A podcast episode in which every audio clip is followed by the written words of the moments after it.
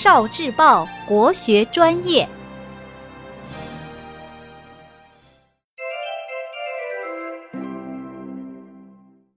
故宫里有趣的动物，龙是皇权的象征，黄色也是只有皇帝才能用的颜色。九龙壁上正中的龙是明黄色，正是暗示了皇帝是九五至尊。故宫太和殿前有一对铜狮，它们不仅是最大的铜狮，也是故宫里年代最久的铜狮。雄狮在东边，脚踩绣球，象征着天下一统、江山永久；雌狮在西边，爱抚着小狮子，象征皇家子嗣昌盛、千秋万代。故宫里的铜龟可不是普通的龟，它是龙头龟。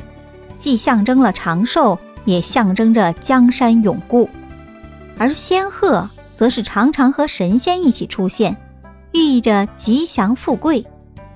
这对铜龟和铜鹤的身体是空的，每当太和殿举行重大的仪式时，就会在铜龟和铜鹤的身体里焚香，烟雾缭绕，香气扑鼻，使得整个大殿就如同天上的仙宫。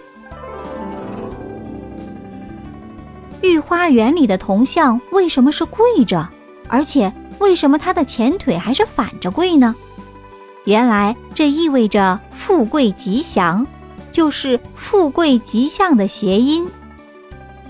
麒麟是中国的传统神兽，古人认为麒麟出现的地方必有祥瑞，同时麒麟也被用来比喻才能杰出、德才兼备的人。哦。谢豸长得像麒麟，但额头上通常长着一只角，是中国版的独角兽。谢豸懂人言、知人性，善辨是非曲直，能识善恶忠奸。神兽谢豸镇守故宫，就是为了提醒皇帝要公平正直。